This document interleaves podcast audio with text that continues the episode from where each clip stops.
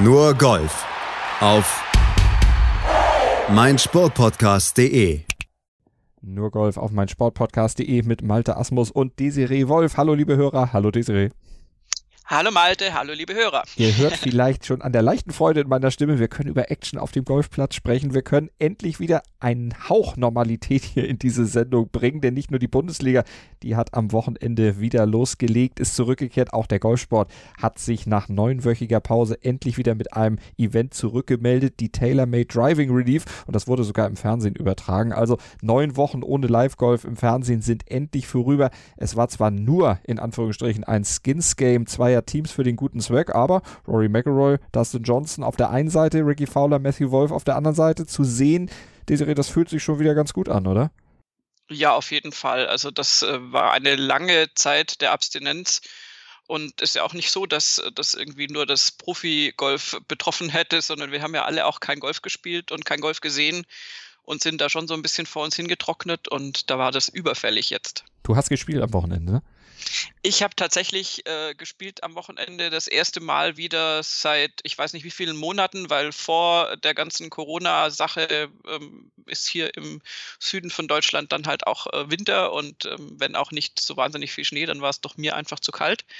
Insofern hatte ich die Schläger noch gar nicht ausgepackt, die waren noch im Keller und da waren sie jetzt auch tatsächlich bis Mitte Mai. Das ist äußerst ungewöhnlich. Mhm ich frage dich gleich mal, welches Gefühl du dabei hattest. Vorher hören wir, was Rory McIlroy für ein Gefühl hatte, jetzt mal wieder aufzuziehen.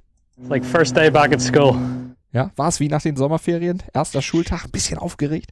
Äh, erstens ja, ich, ich war, ich hatte auch keine Ahnung, wie viele Leute da jetzt sind und wie das so ist und mit Social Distancing. Ich war auch nur auf der Range erstmal, um mal so mal die Trümmer meines Spiels zusammenzusuchen. Und ähm, der erste Tag in der Schule, das kann ich insofern nachvollziehen, dass ich dann den Handschuh anziehen wollte und an die falsche Hand angezogen habe. Und dachte mir so, oh mein Gott, das ist mir in x Jahren Golfspielens nicht passiert, dass ich den Handschuh aus Versehen rechts anziehen wollte und mich gewundert habe, dass der irgendwie nicht passt.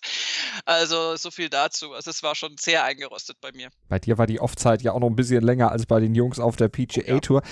Aber aufgeregt waren sie auch. Das hatte Rory ja auch schon so ein bisschen zugegeben. Man muss ja auch erstmal gucken, wie es denn überhaupt noch so geht, ob man es noch kann. Gute Handschuhprobleme hatten sie wohl nicht, aber es war, glaube ich, ganz gut, dass bei diesem Event drei alte Bekannte zumindest sich mal wieder getroffen haben, die sich schon ewig kennen, die auch für ein bisschen Trash-Talk sich nicht zu schade sind. Das hatte Rory McIlroy ja auch schon im Vorfeld dieses Events angekündigt beim Interview mit der PGA Tour. Es wird Trash-Talk geben. Wir hören mal kurz rein. there'd be a little bit of trash talk. I mean, Ricky, DJ, and I go back a long ways. We we played against each other in, in the Walker Cup in 07. and then you know fast forward 13 years and, and we're doing something like this. So uh, we've we've got a bit of history. Also zumindest die Gesellschaft fühlte sich normal an. Die, die Spieler waren mit Mikros ausgestattet. Trash Talk hatte Ricky, hatte Ricky nicht nur, das hatte Rory vor allen Dingen angekündigt. Wie kam der aus deiner Sicht rüber? Besser als beim Tiger Film Match? Äh, ja, weil äh, da war ja, also Entschuldigung, da ist das Vergleichslevel einfach ähm, einigermaßen niedrig. Phil war sehr still, ja. Ja, nein, also es ist, also zum einen gibt es immer das Problem, dass Trash Talk nie für alle beteiligten Zuhörer natürlich äh, so erfassbar ist für die äh, wie für die Beteiligten, weil du natürlich äh, die kennen sich tatsächlich ewig und machen dann natürlich Bemerkungen. Ich hatte manchmal auch das Gefühl, dass Matthew Wolf, der ja das Küken in der Runde war und natürlich die anderen nicht so lange kannte, da auch so ein, fast ein bisschen außen vor war, weil dir, das ist so wie die, wie die coolen Buddies in der Schule. Weißt du, wenn du da nicht dazugehörst, verstehst du auch deren Witze nicht ganz mhm. perfekt. Trotzdem war es meine Güte, Rory hat eine, finde ich, etwas sympathischere Art, äh, auch mal so den großen Macker raushängen zu lassen. Er hat er dann auf der 1 war das, glaube ich, oder auf der 2, auf der 1, hat er irgendeinen Putt reingemacht ähm, und hat dann zu Matthew Wolf so sinngemäß gesagt, hey, keine, keine große Sache für mich, ich habe zwei FedEx Cups gewonnen, das sind 25 Millionen Bucks. Ähm, da ist es jetzt nicht so wahnsinnig aufregend. Und, und also insofern, das ist äh, eigentlich ein blöder Spruch, aber ja. es war, ähm, also es war schon zu sehen, dass, dass die sich da nicht, nicht so zurückgehalten haben. Was fast netter anzuhören war, wenn wir jetzt auf die Mikrofonierung gehen, ist ähm, Ricky Fowler in dieser, ähm, in diesem Teaming-Up mit Matthew Wolf der tatsächlich einfach, du hast ja mal zuhören können, was der zu ihm sagt und was der ihm auch für Tipps gegeben hat. Ricky Fowler, der definitiv beste Putter an dem Tag, das kann man schon mal vorwegnehmen, mhm. hat dann Matthew Wolf auch beim Putten einfach ein bisschen geholfen und da war eher fast schon so ein bisschen so ein Betreuungstalk dann mal so minutenlang und das ist mir dann fast interessanter vorgekommen als das Bantering, aber äh, ja, also Trash Talk, nice, ähm, also brauche ich jetzt nicht unbedingt, aber, aber ist natürlich immer irgendwie auch cool, wenn man mal hört, was die tatsächlich sagen, was ja normalerweise in den Zuschauertönen dann untergeht. Mhm. Apropos Trash Talk, es gab ja nicht nur Trash Talk auf dem Platz, in der Übertragung wurde auch ein, ein Mann eingeblendet, der ja für Trash Talk steht. Leider nicht im lustigen Sinne. Der Präsident, der spielt da auch eine Rolle, eine tragende Rolle in der Übertragung leider.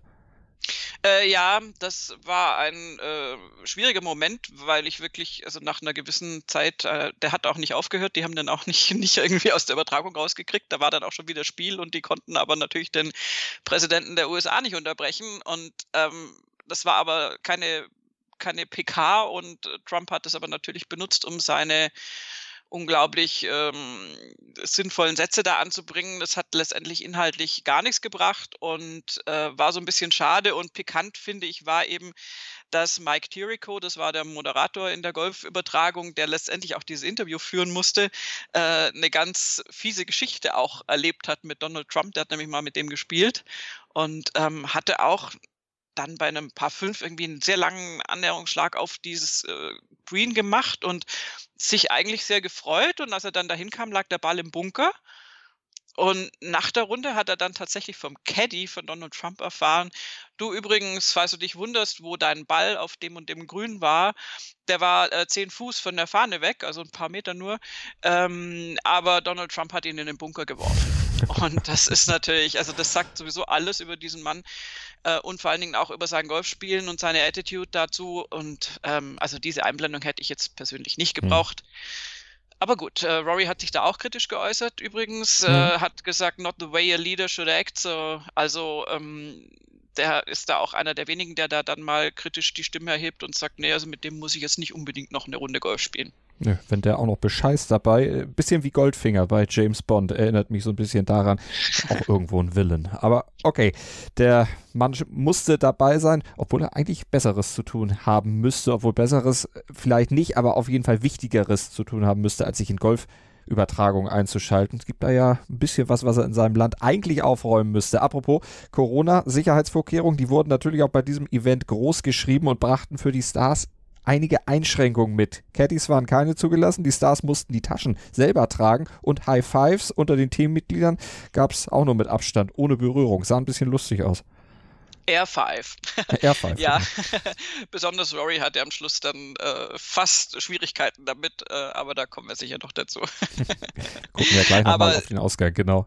Genau, aber die, die Jungs äh, mit den eigenen äh, Tragebags zu sehen, fand ich sehr erfrischend, ehrlich gesagt. Also es hat dadurch auch natürlich kurze Hosen mhm. an und äh, dann so ein Viererflight auf einem leeren Golfplatz unterwegs, das sah wirklich aus wie so, wenn, wenn wir in Anführungszeichen so auf die Runde gehen. Also es war sehr naturnah da. ähm, kann man sich natürlich darüber streiten. Die einzigen, die wahrscheinlich schimpfen, sind die Caddies. Also natürlich nicht schimpfen, weil sie wissen, wie es läuft, aber die hatten natürlich jetzt auf dieser Runde hatten die so schön leichte Standbags dabei, mhm. so Tragebags. Ähm, wenn die Caddies dann wieder dabei sind, dann ist natürlich wieder der ganze andere Krusch dabei. Ähm, da war jetzt außer Schlägern und vielleicht ein Wasserfläschchen war da nicht viel drin in diesem Bag und äh, insofern waren die deutlich leichter zu tragen als das, was die Caddies mit diesen riesengroßen und die sind wirklich sackschwer, mhm. diese Tourbags, was die da rumschleppen jeden Tag. War jetzt auch ein besonderes Format, ging zwar über 18 Loch, aber doch eben anders als ein reguläres Turnier. Kannst du die Regeln kurz zusammenfassen? Also es war im Grunde ein Vierer, wo jeder mit seinem eigenen Ball spielt und der Beste wird gezählt, glaube ich, ne? Ja, so ungefähr. Und äh, also das, was das Match oder was diesen, diesen, diese, wie soll ich sagen, dieses Format jetzt kennzeichnet, ist, dass es um Skins geht. Das heißt, du teilst Löcher nicht in dem Sinn, sondern wenn das Loch unentschieden ausgeht, also wenn alle Paar oder alle Birdie oder alle was weiß ich was spielen, dann ähm, wird die Geldmenge, die für das jeweilige Loch zur Verfügung steht, und das war genau aufgestaffelt, die ersten Löcher 50.000 und dann ging es auf 100.000 hoch und so hat sich das bis zum Ende gesteigert. Das letzte Loch war dann wirklich eine halbe Million. Ähm, dann wird dieses Geld praktisch mitgenommen. Das heißt, wenn dann mal irgendwie ein paar Löcher lang nichts passiert, in Anführungszeichen, und keiner von den Vieren das für sich entscheiden kann, häuft sich natürlich auch eine ganz ähm, stattliche Menge von Geld an und äh, so ist es dann letztendlich auch im Ablauf passiert. Also es war jetzt durchaus nicht so, dass da mal das eine Team Loch 1 gewonnen hat und das andere Team Loch 2, sondern die waren sehr ausgeglichen. Manchmal übrigens, und da sind wir beim ersten Schultag auch durchaus ausgeglichen in, in der, also für diese Wahnsinnsspielstärke, die da jetzt versammelt war, mhm. in ihrer leichten Mittelmäßigkeit. Also ich meine, die kamen halt einfach auch. Ich glaube, DJ hat wie viel? Zwei Monate nicht gespielt und äh, hat äh, im Vorfeld noch gesagt, er hätte ja so eine tolle Puttingmatte fürs Wohnzimmer zu Hause entdeckt und ähm, auf dem Platz hast du dann halt gesehen, dass diese Puttingmatte nicht den Greens im Seminole entsprochen hat. Mhm. Also da sind einfach viele, viele Putts daneben gegangen die du, wenn du natürlich volle Kanne im Turniergeschehen bist, so in dieser Anzahl nicht daneben schiebst. Aber die Grüns, die haben es auch in sich im Seminole Golf Club. Gucken wir gleich mal drauf, hören wir gleich auch Rory McIlroy zu, der den Platz ja auch ganz gut kennt. Der liegt gar nicht so weit weg von seinem Wohnsitz. Juno Beach, Florida. Das ist der Ort, an dem das Ganze gestern stattfand. Und der Vater von Rory McIlroy ist im Seminole Golf Club auch Mitglied. Und McIlroy, der beschrieb im PGA Tour Interview den Platz so a treat for everyone to see on TV. I think it's Donald Ross's greatest course, a wonderful piece of land beside the Atlantic Ocean. And, you know, they're probably some of the best green complexes in the world. You know, birdies might be, be hard to, to come by, but there are going to be some chances. So, uh, a good test for everyone. Wie hast du den Kurs am Fernsehen gesehen? Ist ja auch eine Premiere für uns gewesen, so einen Kurs mal zu sehen, weil der taucht ja im Fernsehen sonst nicht so oft auf. Na, gar nicht. Also, das ist tatsächlich. Äh war so mit, also das ist jetzt böse, das würde jetzt das Spiel herabwürdigen, aber es war fast das Interessanteste eigentlich, diesen Golfplatz mal zu sehen, weil man auch drauf nicht einfach so spielen kann. Du kannst mit einem Mitglied spielen, dann musst du aber die richtigen Leute kennen und das tun vielleicht nicht alle von uns. Ähm, es ist ein ganz, ganz großartiger Golfkurs. Das hat unglaublich Spaß gemacht, tatsächlich einfach den nur anzugucken, aber mal ganz unabhängig von dem, was dann auch drauf gespielt wurde. Es ist ein super schwieriger Kurs. Die Grüns, die angesprochen wurden, waren offensichtlich, also jetzt auch bei, alle, bei allem Rost beim Patten jetzt war es wirklich so, dass du gesehen hast, dass die natürlich echt. Also es ist schon mal schwierig, die Bälle drauf zum Halten zu bekommen. Also mhm. das war schon ein großes, äh, großes Erfolgserlebnis in Anführungszeichen oder eine große Freude bei den Spielern. Ähm, wenn die wirklich dann auch auf dem Grün geblieben sind, da besteht auch oft die Gefahr, dass sie dann drauf sind und wieder runterrollen. Und die sind einfach schwierig, die sind schnell und schwierig und, und äh, gerade DJ hatte da Probleme, aber das soll ihn jetzt da gar nicht übermäßig rausheben, die anderen auch.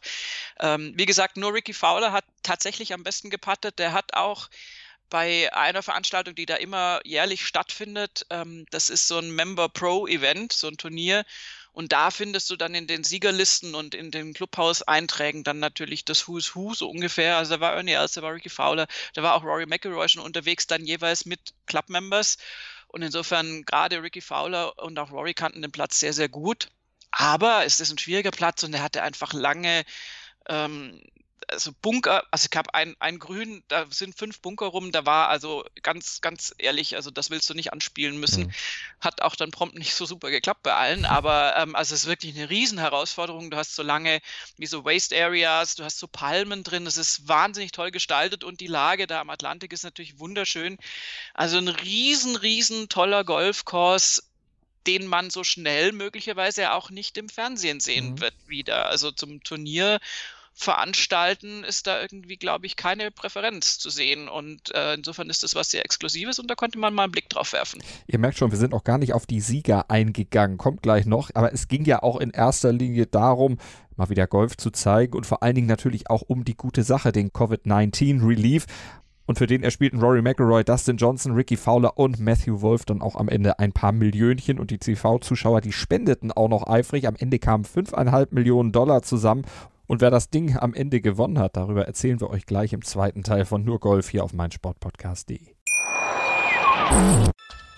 Was zum Teufel, du Bastard? Du bist tot, du kleiner Hundeficker. Und dieser kleine Hundeficker, das ist unser Werner. Ein ganz normaler Berliner Kleinstkrimineller, der dann aber im Knast das Ding seines Lebens dreht. Una Fantastica Risetta Perla Pizza. Er klaut seinem Zellengenossen ein Pizzarezept aber nicht irgendeins.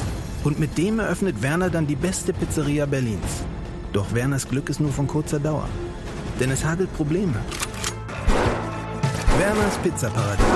Erstmals großes Kino- und Podcast-Format. Mit fetter Starbesetzung. Alina But, Kida Ramadan, Edin Hasanovic, Oliver Koritke, Ralf Richter, Ben Becker, Winfried Glatzeder, Anna Schmidt und viele mehr. Abonniert die Scheiße. Jetzt macht schon, mach! Das Duo McElroy-Johnson holte sich diesen Sieg. Die Entscheidung fiel der Serie aber erst im Stechen bei einer Closest to the Pin Challenge. Wie war denn der Weg dahin verlaufen? Du hast ja schon ein bisschen angesprochen, so ganz fit waren sie alle noch nicht, so ganz matchfit sah das noch nicht wieder aus. Wie viel Rost war drin? Wer hatte am meisten Rost? Ach, das ist gar nicht so einfach pauschal zu sagen. Es gab so gewisse Muster zu erkennen. DJ hat am Anfang gerne mal seine Drives verzogen, genauso übrigens auch Matthew Wolf. Da gab es äh, ein ganz kurzes Stück äh, Rory Trash Talk, was sehr lustig war. Das hätte von mir sein können. Da hat nämlich Matthew Wolf seinen, seinen Drive, ich glaube auf der 2 war es, rechts rausgehauen in so eine, wie so eine Waste Area und Rory hat dann sich bei ihm bedankt und hat gesagt, thank you for social distancing, weil er natürlich mitten auf dem Fairway lag. Äh, insofern, das war ein Piece of Trash Talk, was ich sehr lustig fand und ähm, aber Matthew Wolf hat wiederum aus unmöglichen Lagen dann gerne mal wieder auch das Grün dann trotzdem getroffen. Rory hat sehr gut gedrived. Bei Rory und DJ war am Anfang das Putten nicht so wahnsinnig berühmt. Bei Ricky Fowler war das Putten gut. Ähm, und so hat sich dann über die, über die Spiellänge dahingehend ähm, ein bisschen rauskristallisiert, dass die beiden Nummer Einsen der Welt, also Ex und Amtierende, nämlich Rory und Dustin, ähm, zum richtigen Zeitpunkt da waren, was eine Qualität ist, die wir ja auch von, von anderen Golfturnieren aus normalen Zeiten gut kennen und wo du merkst, okay, in solchen Formaten kommt es darauf an. Es war am Anfang so, dass du wirklich gedacht hast, okay, Dustin Johnson mit so einem, also ich meine, das sind äh, wahrscheinlich weiß ich nicht, 500 Gramm oder anderthalb Kilo, aber er hat so, also ich interpretiere eine, eine mini, mini, mini Plauze äh, bei ihm mit rein, wenn er zwei Monate da jetzt nicht, nicht vielleicht am an, absoluten Anschlag der Fitness war. Ähm, der war dann natürlich cool wie immer, hat aber dann den entscheidenden Putt gemacht, um den ersten Schwung von Skins zu holen für das Team Rory und Dustin. Danach sind äh, Ricky und äh, Matthew Wolf aufgekommen. Vor allen Dingen Ricky Fowler hatte echt einen Lauf, hat die meisten Birdies insgesamt gespielt, was, wie wir alle wissen, immer gerne mal auch mit dem guten Putten zusammenhängt.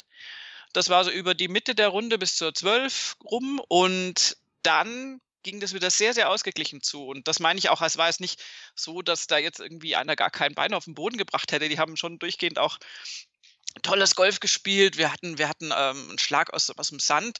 Zuerst von, von DJ ganz am Anfang mal, den er wirklich ganz nah an die Fahne hingelegt hat. Das war ein wunderschöner Bunkerschlag. Ähm, wir haben auch von Rory tolle Sachen gesehen. Wir haben tolles Wedge-Game zum Teil gesehen.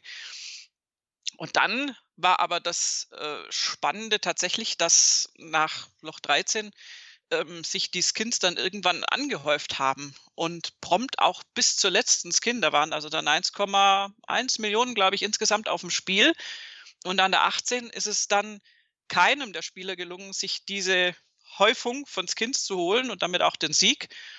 Und deswegen ging es aufs Extraloch. Also es gab gar nicht so viele entscheidende Löcher, weil ja immer diese, diese Anhäufungen dann irgendwann erledigt wurden. Also es gab ein kleines Häufchen für DJ und, äh, und Justin. Ach Quatsch, DJ und Rory, Entschuldigung. Und dann gab es mal wieder ein Häufchen für Ricky Fowler und Matthew Wolf.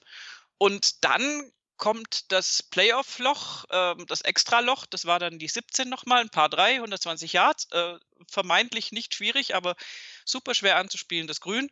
Und dann zeigt sich eben wieder, wer hier die Hosen anhat, Schrägstrich, wer berechtigt die Nummer 1 in der Welt ist.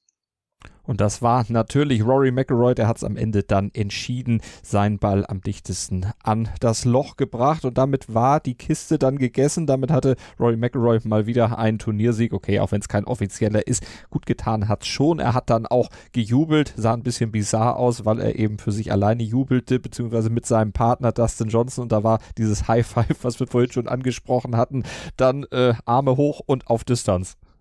Genau. Air 5 ist jetzt unser genau, neuer stimmt, Jubel. so heißt es. Ähm, ja, übrigens durchaus berechtigt. Ich kann mich, äh, kann mich da durchaus reinversetzen, dass er sich freut, weil mhm. die, die Lage an diesem Playoff-Loch war tatsächlich so, ähm, dass äh, Ricky Fowler zu Matthew Wolf gesagt hat, ja, bist du mal dran, fang du mal an am Entscheidungsloch oder möglichen Entscheidungsloch und Matthew Wolf hatte dann einen tollen Ball aufs Grün gespielt. Ricky Fowler hat das Grün verfehlt und dann war ja klar, dass dadurch, dass es nearest to the pin ist, war natürlich dann komplett aus dem Spiel.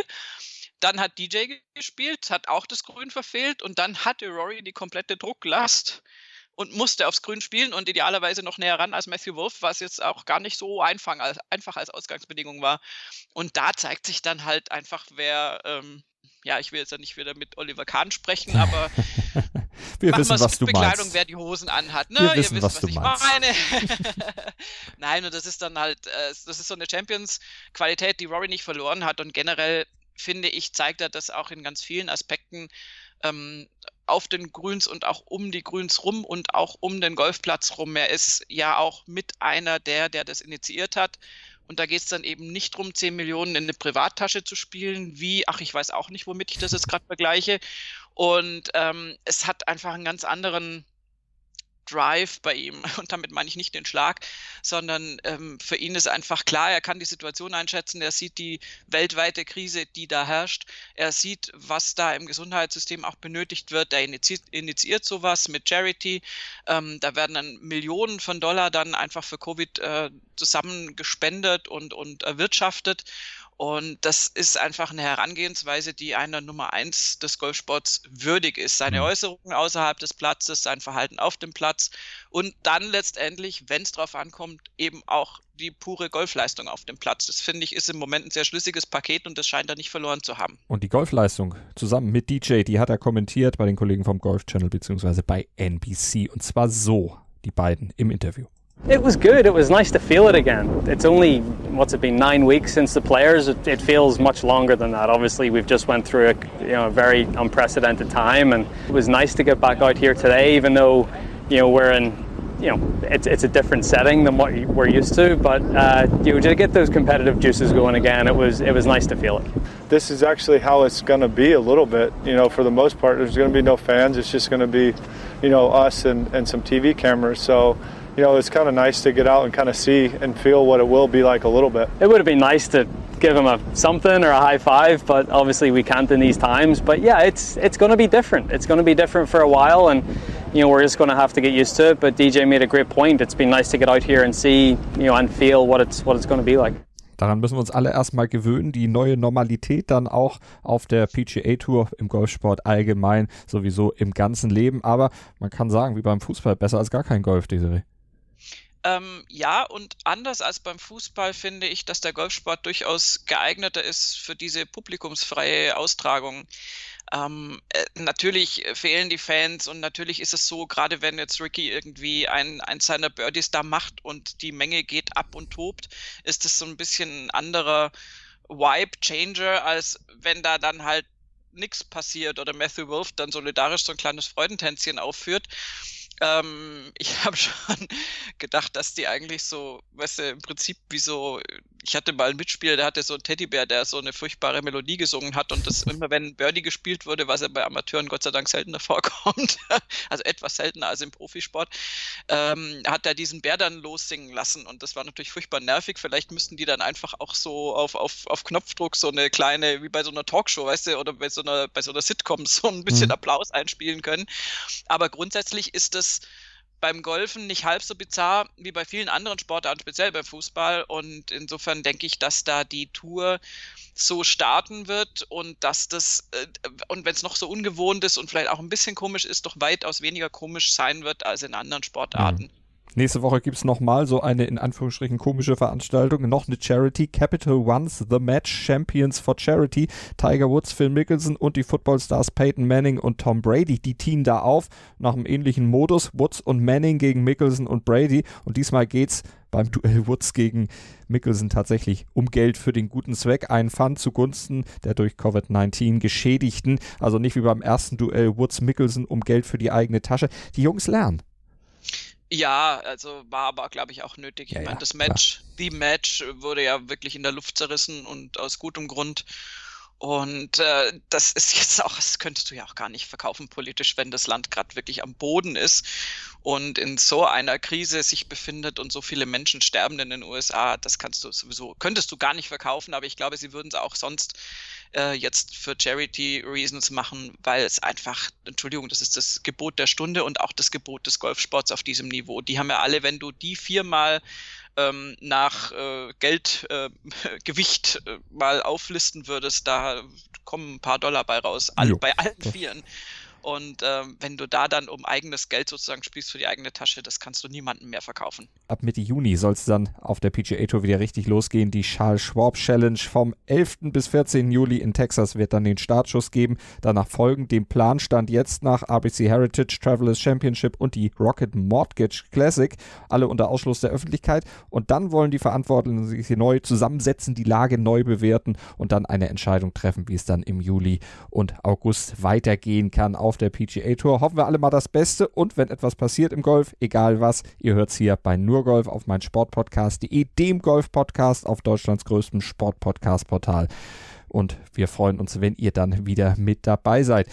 Vielen Dank fürs Hören. Vielen Dank dir, Desiree. Sehr gerne.